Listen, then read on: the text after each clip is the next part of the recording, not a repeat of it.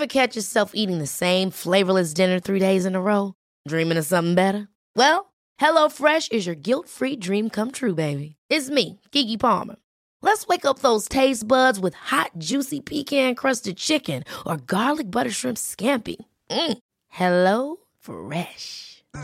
Stop dreaming of all the delicious possibilities and dig in at HelloFresh.com. Let's get this dinner party started.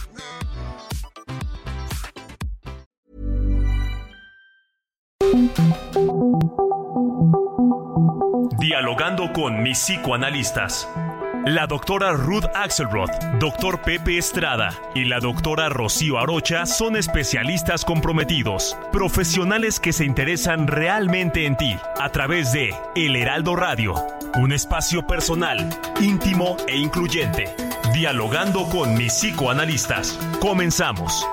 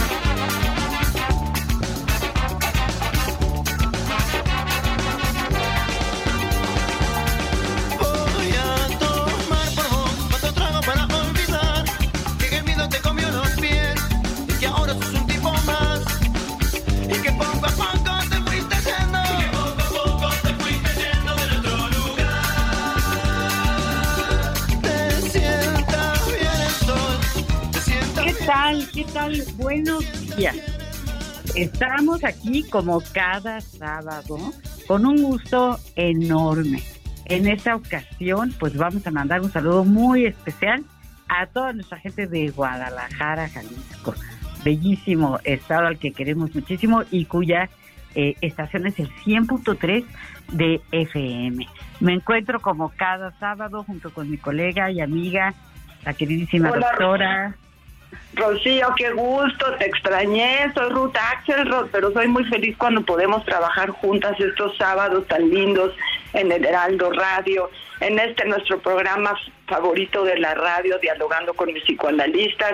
Y claro, hoy nos falta Pepe, Pepe no puede participar hoy, lo extrañaremos mucho, pero bueno, haremos nuestro gran esfuerzo para que nuestros radioescuchas participen con nosotros, estén con nosotras y podamos hacer un gran programa todos juntos. Así es, así es, extrañando, Pepe. Gracias por decirme que me extrañaste, Ruth, porque yo también te extrañé y extrañé muchísimo estar todo nuestro querido público. Siempre hace falta, es como el alimento de, de la semana, eh, llevar hasta nuestros escuchas este programa. Eh, les recuerdo algunas otras de nuestras estaciones en Monterrey, el 99.7, en Campico el 92.5, en Yucatán el 96.9 y en Chilpancingo el 94.7 de FM. El tema de hoy, pues un tema realmente fascinante, un tema interesante que creo que toca como por muchísimos lugares distintos. Vamos a abordarlo con eh, todo nuestro entusiasmo, claro, desde una mirada psicoanalítica. El tema es mis doctores, mis médicos, ¿verdad? Los médicos a los que tenemos que, que acudir, a veces muertos de miedo, a veces para prevenir, en fin, todo, todo un tema. Les damos la más cordial bienvenida. Comenzamos.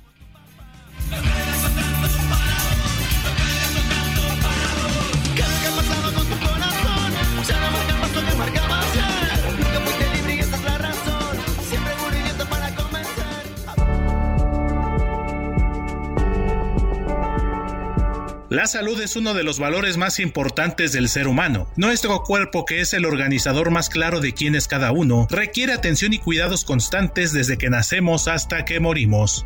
Es una máquina perfecta que hay que atender para que a pesar del paso del tiempo y de su uso, ofrezca su mejor rendimiento. En salud hay que atenderlo para prevenir, y más aún en procesos de enfermedad. El médico es un profesional en el campo de la medicina, cuyo objetivo es mantener y lograr la recuperación de la salud humana, por medio de estudios, análisis, tratamiento y diagnósticos de las enfermedades o lesiones del paciente. Asimismo, un buen médico no solo es el buen técnico, sino también aquel que con atención y empatía ofrece apoyo, dirección y honestidad.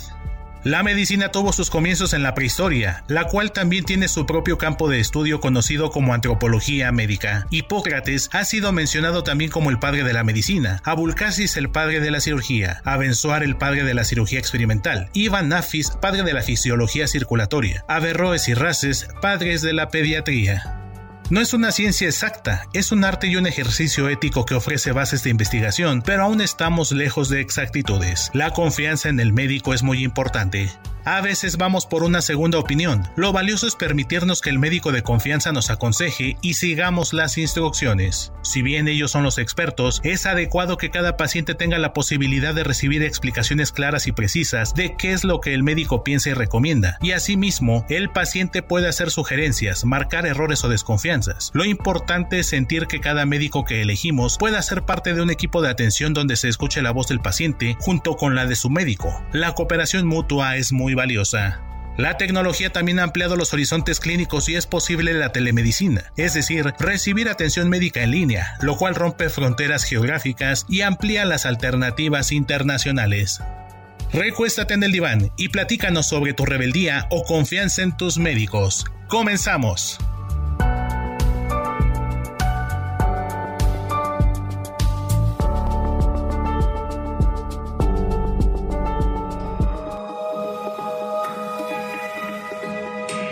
Sigue a la doctora Ruth Axelrod en Facebook e Instagram como Ruth Axelrod.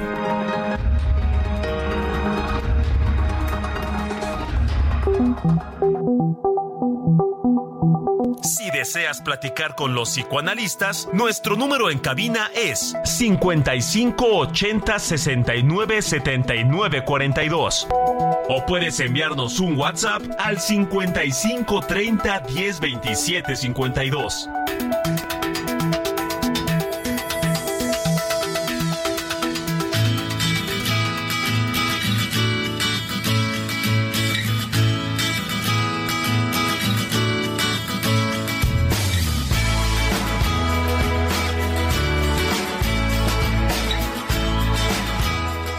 Decía, decía Benjamín Franklin, el cielo cura y el médico cobra los, honorarios, ¿no? Y, y, bueno, también decía Santiago Ramón y Cajal, que me encanta este, este hombre, ¿verdad? Dice, solo el médico y el dramaturgo gozan del raro privilegio de cobrar las desazones que nos dan.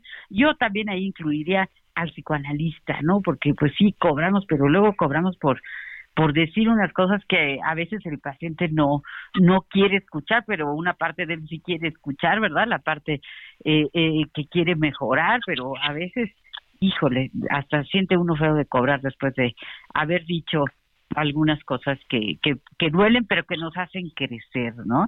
Entonces, claro, claro, el médico eh, es una vocación verdaderamente eh, pues asombrosa. Yo he tenido el privilegio de tener pacientes que estudian medicina, estudiantes de medicina en el consultorio y tiene uno que ser muy flexible porque pues que las guardias y que las, combinaciones que ABC y que ABCDF y entonces eh, pueden un día atender a su sesión psicoanalítica, otro día no. Eh, y, y andan sufriendo mucho los pobres eh, estudiantes, ¿verdad? Con los médicos ya residentes que luego les hacen ver su suerte, pero así, así aprenden. Qué vocación la del médico, qué importante eh, eh, carrera, ¿verdad? Qué, qué alivio se siente cuando un médico es bueno, cuando es humano, cuando nos da un diagnóstico eh, atinado, cuando nos da esperanza de un tratamiento, porque qué, qué cosa más importante puede haber que la salud. Es, es verdaderamente, eh, creo que nos falta, nos falta muchísimo de agradecer cuando estamos sanos, cuando no nos duele nada, ¿no? Porque luego, como decía Schopenhauer, eh, nadie puede compartir con el otro el dolor de muela. Yo no sé cómo te duele a ti la muela, yo solo sé cómo me duele a mí. Es algo tan íntimo, tan personal, pero que también se olvida. Y a veces no apreciamos tanto el estar sanos y los médicos, claro, no solamente nos curan, también nos ayudan a prevenir, cosa que, que ojalá todos tuviéramos mucho más cultura de la medicina preventiva que en Oriente se utiliza, eh, me parece que con más, eh, con más énfasis que, que nosotros. ¿No es así, Ruth? Sí, claro, y me parece que esta parte de admirar a los médicos, de reconocerlos, de ver todo el esfuerzo que cada uno de ellos tiene que lograr para lograr tener el reconocimiento de la organización de médicos, ¿no? Para que les den su título, es una carrera muy larga. Se refiere a personas que de veras tienen pasión y devoción por lo que hacen.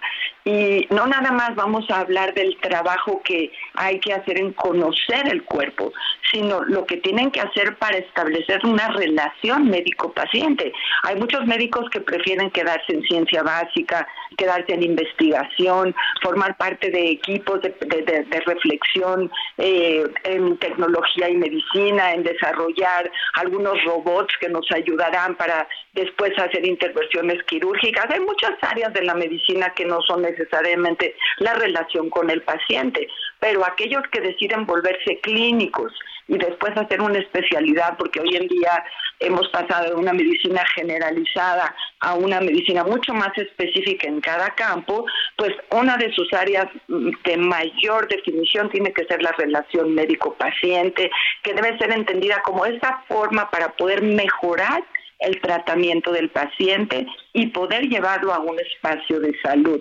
Con el paso del tiempo, lo que el, el, médico va a tratar de lograr es llegar a tener suficiente confianza para que el paciente pueda disponer de su tiempo y de una adherencia terapéutica suficiente para lograr la salud de su, de su paciente. Pero nosotros sabemos, igual que todos nuestros radioescuchas, que el cuerpo es muy importante, pero que si no atendemos el alma, si no atendemos lo que el paciente imagina, fantasea, tiene miedo, ¿sí? si no atendemos el área emocional que está afectando eh, la alteración orgánica, pues el trabajo es incompleto. Por eso es tan interesante este tema de la relación médico-paciente, que no es un ejercicio unilateral, eh, más adelante vamos a oír un, audio de un médico, Rocío Muy Padre, que, que él habla de las diferentes formas de cómo vincularse con sus pacientes, ¿no? Y habla de cuatro formas diferentes. Y a mí me parece que eh, la última que marca es en donde hoy en día eh, nosotros como pacientes cuando vamos a escuchar un diagnóstico vamos a correr a ver qué dice el internet, qué dicen los amigos. Los pacientes de hoy no son los pacientes de antes. Hoy en día somos pacientes activos, curiosos, desconfiados, ¿no? Y buscamos varias fuentes de información. O sea, llegamos con el médico nosotros ya sabiendo muchas de las cosas que queremos que nos pasen o que queremos que el médico nos diga. Entonces, la disposición del médico de incluir al paciente, bueno, habrá algunos que prefieren no, pero habemos algunos que somos mucho más inquietos y queremos participar en eh, la resolución del síntoma. Y si el, si el doctor tiene esta ideología de relación médico-paciente, entonces quizás se hace un equipo, ¿no? Y esas cosas, pues creo que eran más autoritarias antes, pero tú cómo lo ves, Rocío? Pues mira, me parece muy importante esto que señalas alrededor de la relación médico-paciente y también de la información, pero hay que aclarar algo, ¿no? Nosotros vivimos, la época que estamos viviendo se llama posmodernismo. Y una de las características que tiene es algo que se llama la posverdad. Es decir, si yo pongo en un buscador eh, cuál es la mejor medicina para esto o qué diagnóstico se da si tengo tal o cual síntoma, pues me voy a encontrar, no sé si cinco mil, diez mil eh, páginas que hablen de un posible diagnóstico, pero también me voy a encontrar, por otro lado, eh, otras que contradigan esto que eh, eh, que acabo de buscar, ¿no? Y entonces llegamos con el médico y pues casi que nos sentimos que ya estudiamos medicina, ya nos diagnosticamos, incluso ya hemos tomado medicinas, ¿no? Y aquí hay que hacer un énfasis. De verdad, yo he conocido más de más de varios casos de personas que se automedican, que se autorrecetan sin conocer pues todas las consecuencias de tomar un medicamento eh, que no está eh, justamente eh, recetado, ¿verdad? Por un por un médico que tiene el, conocimiento, ¿no? Entonces, a veces, híjole, pobres doctores, ¿no? Porque les llegamos con ya me tomé esto, pero aparte lo que tengo es esto, y dice uno, bueno, pues estudiaron muchos años, ahora sí que sí se quemaron las pestañas, eh, le dedicaron muchos años, eh, tienen mucha experiencia y eh, en su enorme mayoría, en todas las profesiones hay personas excelentes y habrá algunas que no, pero en su mayoría, pues claro que, que saben y que tampoco me parece como muy adecuado confrontarlos con un diagnóstico que saqué de la computadora y que muchas veces, yo tengo una paciente que siempre le digo, te voy a, prohibir, bueno, lo digo de, de, broma, no riendo, uno no prohíbe nada, pero le digo, te voy a prohibir que, busque, que, que busques en Google el síntoma, porque se la pasa, se la pasa, le duele tantito la oreja y ya buscó y ya llega a su sesión pensando que tiene una enfermedad gravísima, de cualquier síntoma, ¿no? Entonces a veces puede ser, eh, puede asustar mucho el, el buscar eh, en una en una computadora en lugar de eh, el contacto con el ser humano que tiene la experiencia, que tiene el conocimiento y que va a poder pues sí, darme un, un mucho mejor diagnóstico, ¿no? Decirme muy bien cuál va a ser pues el camino para, para el tratamiento. Entonces, sí resulta muy, muy importante acudir al médico y claro, hay médicos extraordinarios que se preocupan, que, que te preguntan, que, que,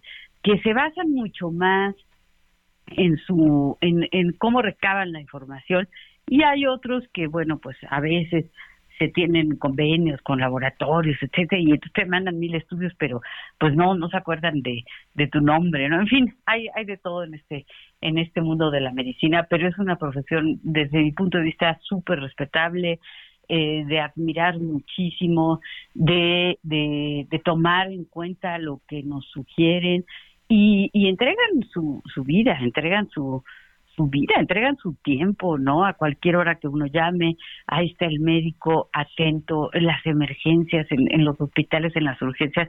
Es una cosa de verdad digna de, de toda admiración y de todo, de todo respeto.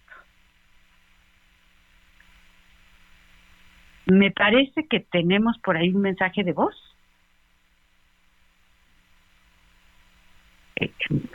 No sé si me estoy escuchando a ver si me ayudan aquí en la producción, porque, eh, bueno... Eh, mm, Dar una pequeña este, introducción acerca de los tipos de relación de médico-paciente que pues podríamos encontrar. Y yo pude pues dividirlo más o menos en tres tipos de, de médicos en la relación médico-paciente a lo largo de la carrera que pude observar. Tenemos el médico paternalista, esta relación paternalista que se da entre el médico y el paciente, en donde el médico le dice lo que tiene que hacer, casi casi se lo ordena, le regaña cuando el paciente no este, cumple con el tratamiento y este, más que indicaciones da órdenes. Luego tenemos otro tipo de relación médico-paciente, es aquel médico que está de alguna forma desconforme con su actividad y este eh, pues no, no se involucra con el paciente, lo atiende desganadamente y pues es nada más una máquina de sacar pacientes y de atenderlos sin involucrarse en el mismo. Y luego tenemos este pues lo que tendríamos eh, todos como un deseo de tener un médico que brinda información. Hoy en día todos tienen información, este, el paciente también tiene información, lo busca rápidamente a uno en las redes y demás. Eh, se puede brindar información, se hace cargo de la patología o de lo que tenga ese paciente en ese momento, le da información certera, información actualizada y demás y en todo caso recomienda tratamientos o recomienda acciones a seguir. No se las impone, se las recomienda y cada paciente está en su libertad de continuarlas o no. Les agradezco. Hola. Eh, bueno, qué, qué, qué importante, qué, qué interesante este estas recomendaciones que, que nos da y, y, y, lo fundamental, ¿no? Hacer las, estas distinciones y saber que lo que nos dan son recomendaciones. Ya cada uno tendrá su propio criterio, pero nos vamos a un corte, regresamos.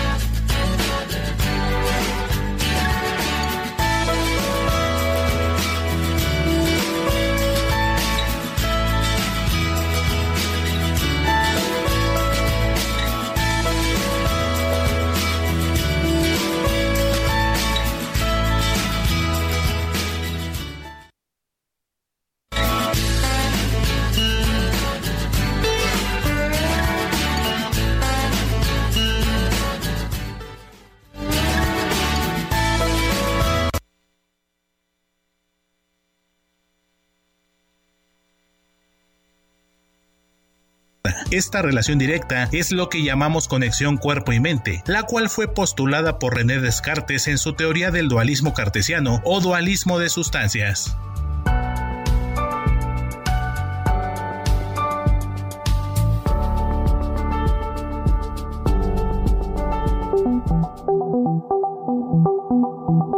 Los doctores Ruth Axelrod, Pepe Estrada y Rocío Arocha continúan en un momento en Dialogando con mis psicoanalistas.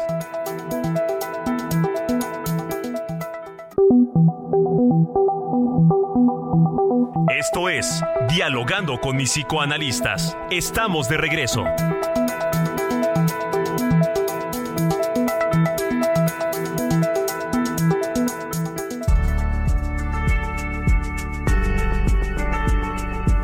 La psicología, al igual que la medicina, utiliza métodos científicos para aprender sobre las diversas afecciones de nuestra especie y cómo aliviarlas o curarlas. Por este motivo, creemos que esta debería ser tomada como una rama real de la medicina, puesto que la psicología se basa en la evidencia y la investigación para realizar sus teorías.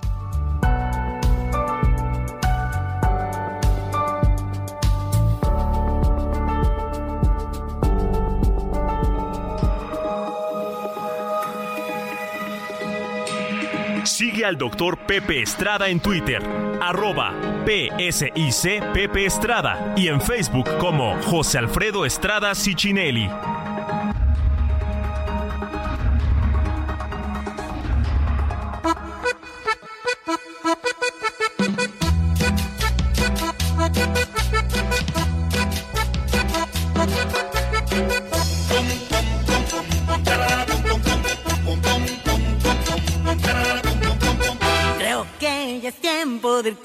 Psiquiatra. Lo dijeron en mi casa y me trajeron casi a rastras. Pues cuando llego de noche y me quieren hacer un reproche, no oigo nada, no oigo nada y corro a la ventana, pero del quinto Amigos, estamos en este segundo momento para poder seguir el tema de hoy, el dialogante finalistas. Nosotros somos de Heraldo Radio. Estoy con mi amiga la doctora Arbocha. Yo soy Ruth Axelrod. Extrañamos a Pepe, pero bueno, junto con ustedes hacemos lo, lo más divertido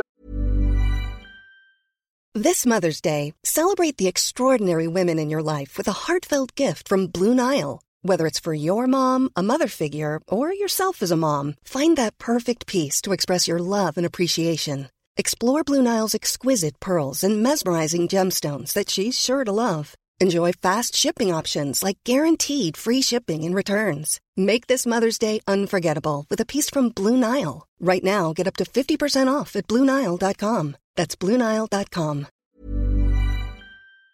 lo más ameno, un programa donde pensarnos como pacientes, o en este caso, Rocío y yo como doctoras, refiere a ser muy cuidadosos en la relación médico-paciente y poder estar cerca del, de la enfermedad y del enfermo, de tomar en cuenta las consideraciones generales de qué le está pasando a aquel que desea y quiere pedir ayuda, ya sea para ir al psiquiatra, como dice la canción, o para ir al general o al especialista.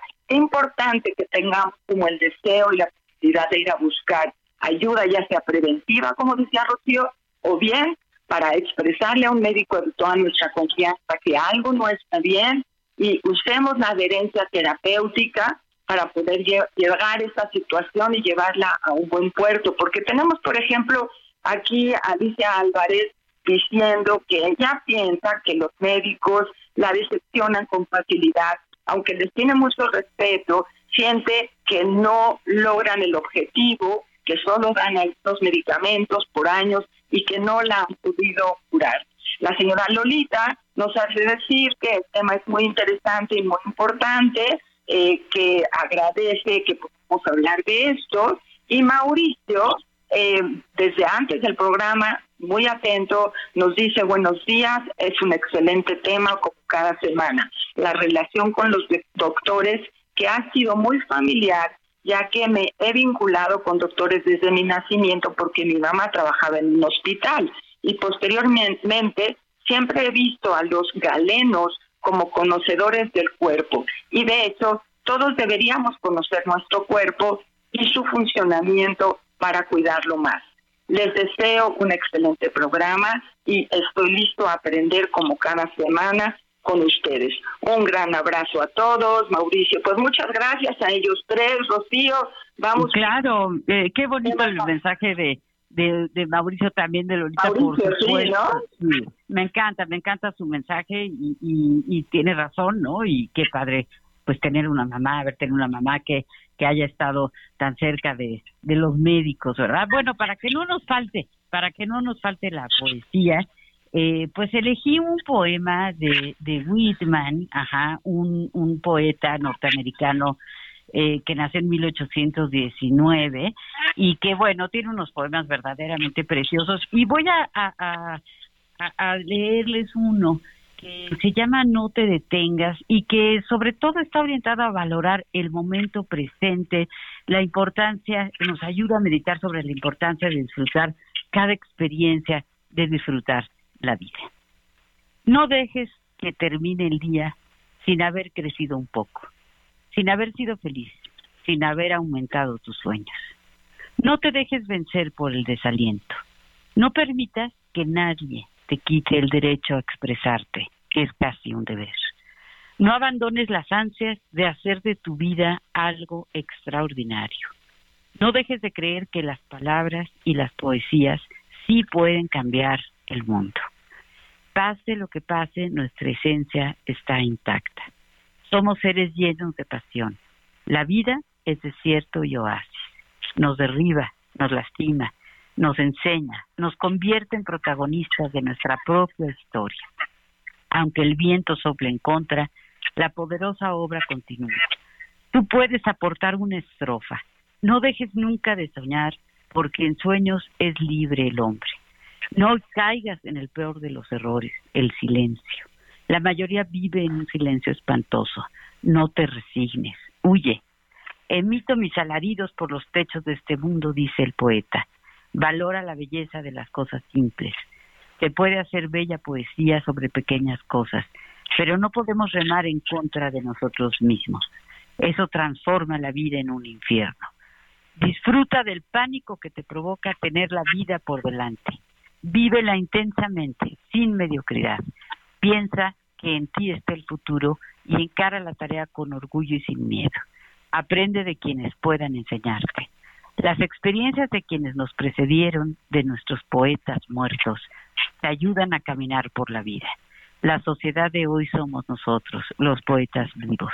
No permitas que la vida te pase a ti sin que la vivas. ¡Ay, qué bonito!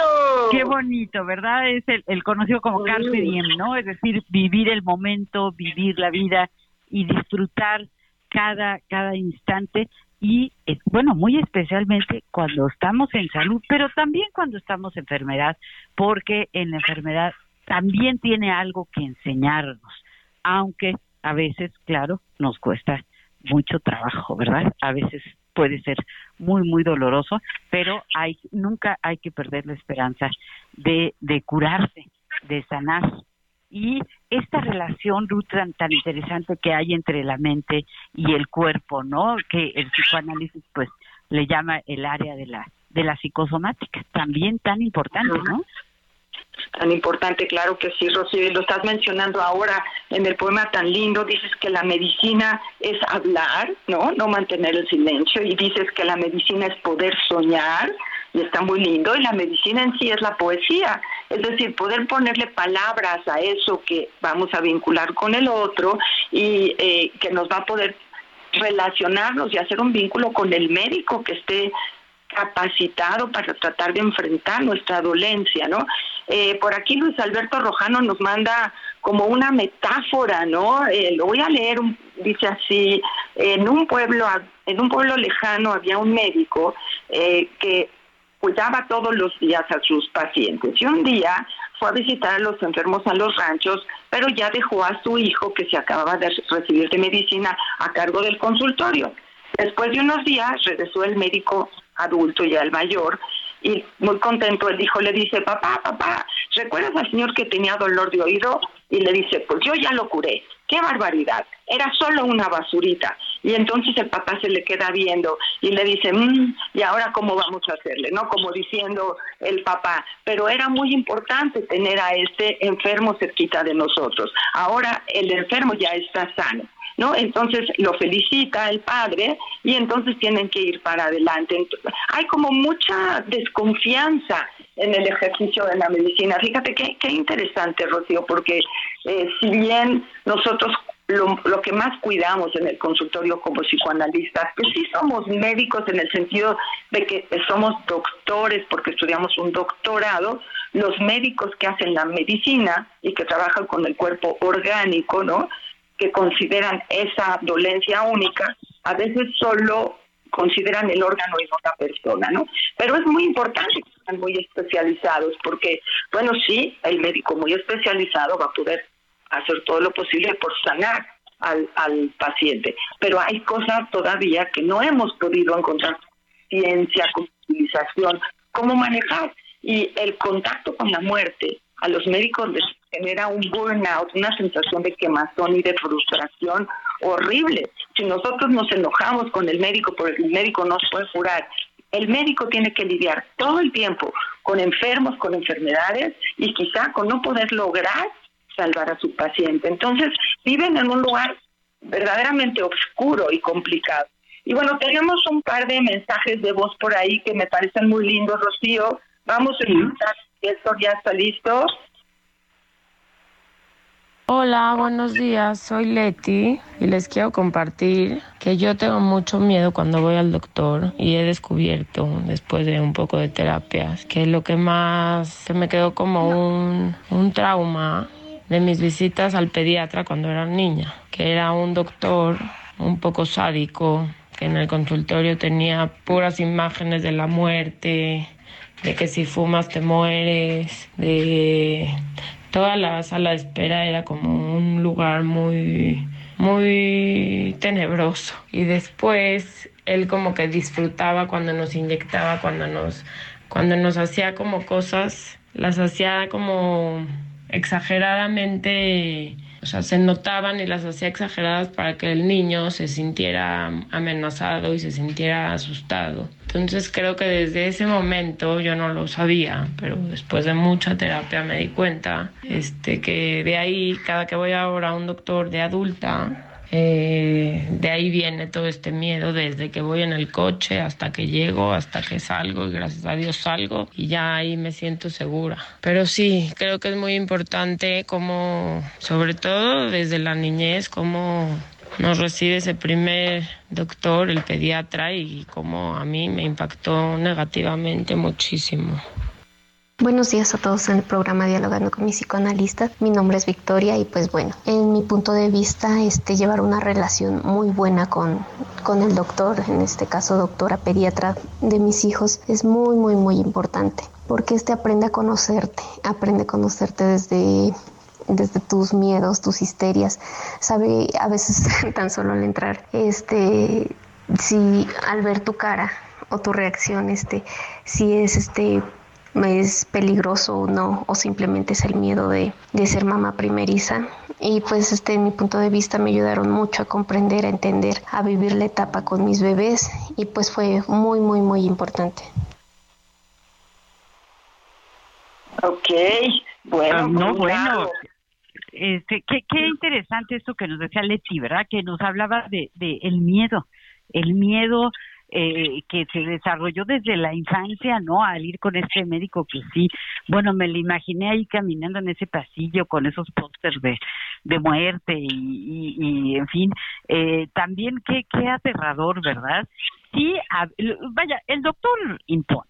¿no? El doctor en psicoanálisis, como somos nosotras, y el doctor, el cardiólogo, el pediatra, el ginecólogo, vaya, cualquier especialidad, llega uno y está vestido así de blanco y muchos títulos colgados en, en las paredes, ¿no? Y a veces un escritorio de por medio. Eh, yo fíjate que leí alguna vez el testimonio de una mujer que su doctor, su oncólogo, era en, en Estados Unidos, le diagnostica un cáncer terminal y dice, le quedan usted tres meses de vida, con un escritorio de, de por medio y sin verla a los ojos. Y ella decidió escribir un, un libro, ¿no? En esos tres meses de vida, efectivamente murió, eh, sobre la humanización de la medicina, sobre la importancia. Claro, o sea, claro, ¿por qué no me vio a los ojos? ¿Por qué no se sentó, no sé, en un sillón junto a mí, no con el escritorio ahí lleno de papeles, no? A veces sí hay deshumanización en la medicina, tenemos que tenemos que admitirlo, ¿no? Y a veces, pues claro, esto puede generar miedos, puede generar traumas y entonces la persona ya no quiere ir al médico, pierde la confianza en los médicos y eso es algo gravísimo, ¿no? Que también ocurre en, en nuestro gremio, eh, Ruth. Un, Claro, un psicoanalista claro, claro, claro. que a lo mejor amenaza de cierto modo, etcétera, y entonces nos hace daño a todos, ¿no? Porque se hacen como una mala fama, ¿verdad? Sí, sí, sí, sí, y eso es lo que más corre, ¿no? O sea, corren rápido las malas noticias, las buenas, tardamos un poquito en moverlas, ¿no? Pero efectivamente la desconfianza y el miedo al médico en sí y a la enfermedad en sí, Rocío, porque necesitamos ver a nuestro médico con un ejercicio de autoridad. Si no le vemos esa consideración de sus estudios y de su abnegación, los, las horas enteras que se ha dedicado a leer, a estudiar y a actualizarse, porque el chiste de la eh, medicina actual es que va rapidísimo y hay muchos avances que los médicos requieren estar al día para poder ver en qué país está desarrollando una tecnología o una un- un- investigación sobre alguna medicación o dónde está el centro especializado para los ojos o las cataratas. O... México tiene muchísimos avances científicos, hay muchos institutos trabajando, el de nutrición, el de cardiología, el de pediatría, este, las asociaciones psicoanalíticas. Nos vamos al Congreso Internacional, desde allá vamos a poder ver qué está sucediendo a nivel mundial para traerlo a nuestros consultorios, para traer la ciencia a nuestro país, para compartirla con todos ustedes, ¿no? Es, es decir, requerimos estar con los canales abiertos para saber qué pasa en otro lugar del mundo. Eso tiene que ver con el momento en donde podemos encontrar información o desinformación, como bien decía Rocío, pero que de alguna forma ya no estamos cerrados como nos sucedía antes de la época del Internet, antes de la globalización. Hay cosas positivas de esto de los movimientos de la ciencia, hay cosas negativas también. Por eso la humanización de la medicina y la democratización de la relación paciente-doctor, donde se está jugando esta cuestión de un vínculo de poder, el otro tiene el poder, el médico creemos que nos va a salvar de aquel bicho o de aquella enfermedad que nosotros no sabemos qué hacer con ella. Y ojalá sea así, ¿no, Rocío?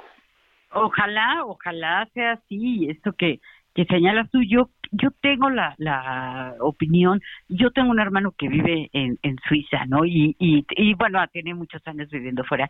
y, y ellos cuando vienen a, a México, pues aprovechan, ¿no? Van con el dentista, con todos los, los médicos, porque sí eh, reconocen que tenemos médicos extraordinarios, que aquí en México tenemos médicos al que le puedes llamar por teléfono, al que le puedes preguntar, a veces pobrecillo no tiene una especialidad y le anda preguntando uno de, de otras especialidades, pero el médico amablemente nos contesta, ¿no?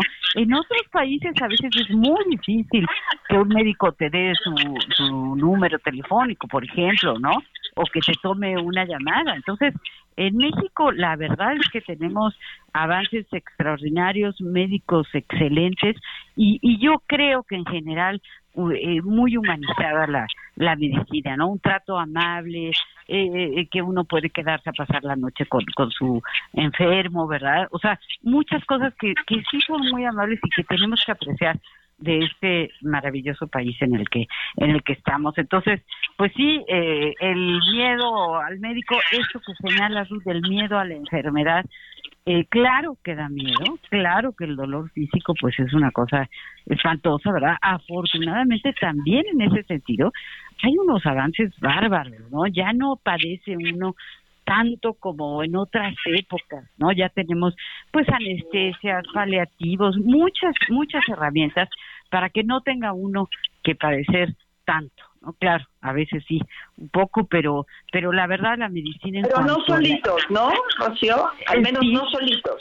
¿sí? Si nosotros logramos atrevernos a, a- medir la confianza con el médico que queremos y el médico sabe que estamos, que vamos a estar probando su capacidad de empatía, su capacidad de entender qué está sucediendo con su paciente, ¿no? Hay médicos que antes de acercarte a, ver el síntoma pregunto, te preguntan cómo estás, cómo te fue en el día, ven tu cara y tratan de hacer un intercambio amable, preverbal, en esta escucha activa que se requiere para después escuchar qué te duele, ¿no? Dice Alicia Álvarez que a ella le gusta buscar en el Internet el origen de la patología. Y bueno, sí, seguramente algo va a poder encontrar Alicia, pero va a ser generalmente no completo, puede haber algo de desinformación. Entonces, esa información que Alicia ya logró, hay que llevarla al médico y decirle, doctor, yo encontré esto, ¿qué opina? ¿Hacemos algo con esto? ¿Es correcto? ¿Es incorrecto? ¿Lo incluimos en el tratamiento? Es decir, no es un secreto para el médico que somos unos buscadores de información. Por eso decíamos que esta, ¿no? que esta actitud de participación eh, con el médico es tan importante y podamos salir adelante como equipo, ¿no? Claro, claro, por supuesto, como equipo y como bien señalas, no no estamos solos, ¿no? Y en este programa nunca estamos solos, siempre estamos con Héctor Vieira, nuestro maravilloso productor, y eh, con Enrique Quique Hernández en los controles que pues gracias a ellos este programa pues puede eh, tener el alcance y la y la magnitud que tiene así que pues muchísimas gracias y oye Ruth te quería preguntar tú has oído de algunas mujeres que se vengan de su marido en sus hijos cuando descubre estoy cambiando un poco el tema eh pero que No, no, pero lo mismo es la energía, la energía este, de la salud. A ver, en vez de pegarle al marido, le pegan a los hijos, en vez de enojarse. Pues casi, casi. Es decir, el marido les pone el cuerno, vamos a decir, ¿no? Y entonces de ahí se desata una furia terrible. Te lo digo porque me imagino que conocerás alguna.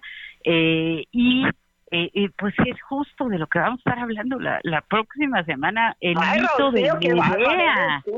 Sí, es, es terrible lo que hace la tremenda Medea, un personaje, ¿verdad? Muy importante de la mitología griega, de la que vamos a estar hablando la, la semana que entra. Entonces, bueno, yo quería de una vez ir invitando, ¿verdad? Para quienes pues han pasado por alguna situación de estas que también a veces puede enfermar, ¿eh? También puede enfermar. Claro, claro, Porque claro. ¿qué Oye, las nos dice- situaciones? Sí, sí, sí. Nos dice Héctor que tenemos otro mensaje de voz más para que lo incluya. Ah, perfecto, lo, lo escuchamos, adelante. Mm, Buen día, escuchando mi programa favorito, dialogando con mis psicoanalistas. En relación al médico, claro que tiene que tener vocación, vocación de servicio, vocación de ayuda al prójimo. O sea, es una muy noble carrera.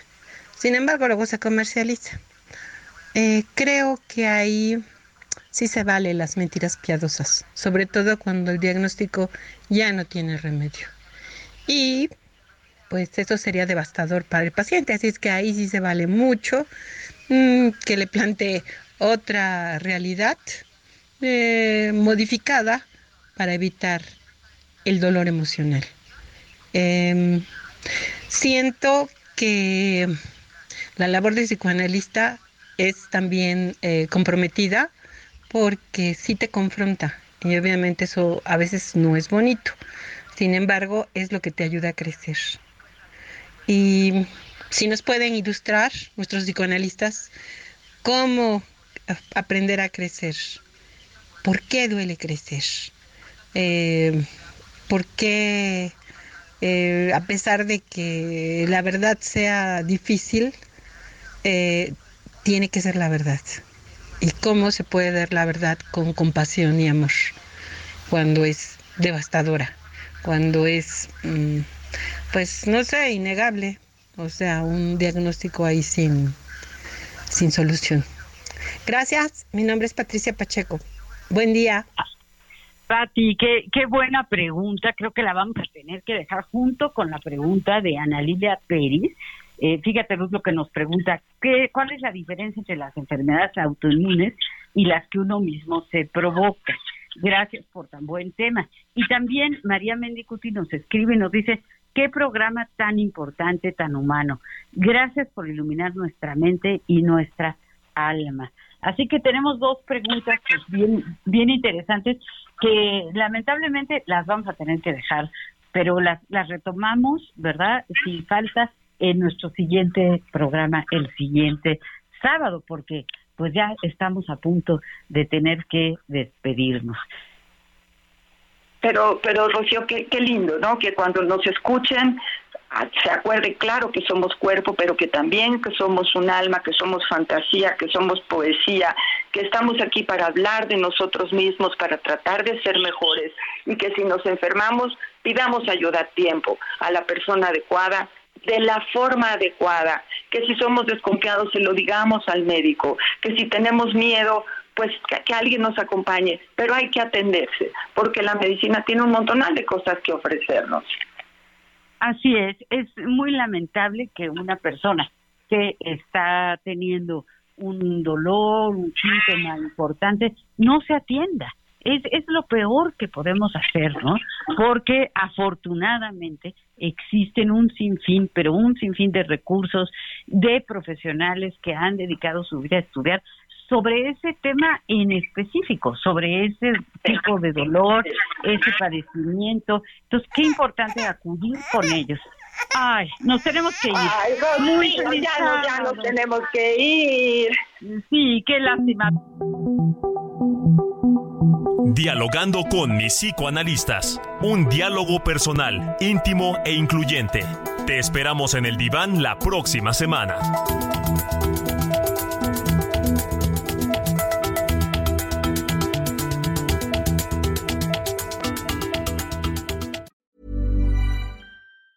Hey, it's Danny Pellegrino from Everything Iconic. Ready to upgrade your style game without blowing your budget? Check out Quince. They've got all the good stuff shirts and polos, activewear, and fine leather goods, all at 50 to 80% less than other high end brands. And the best part? They're all about safe, ethical, and responsible manufacturing. Get that luxury vibe without the luxury price tag. Hit up quince.com slash upgrade for free shipping and 365 day returns on your next order. That's quince.com slash upgrade.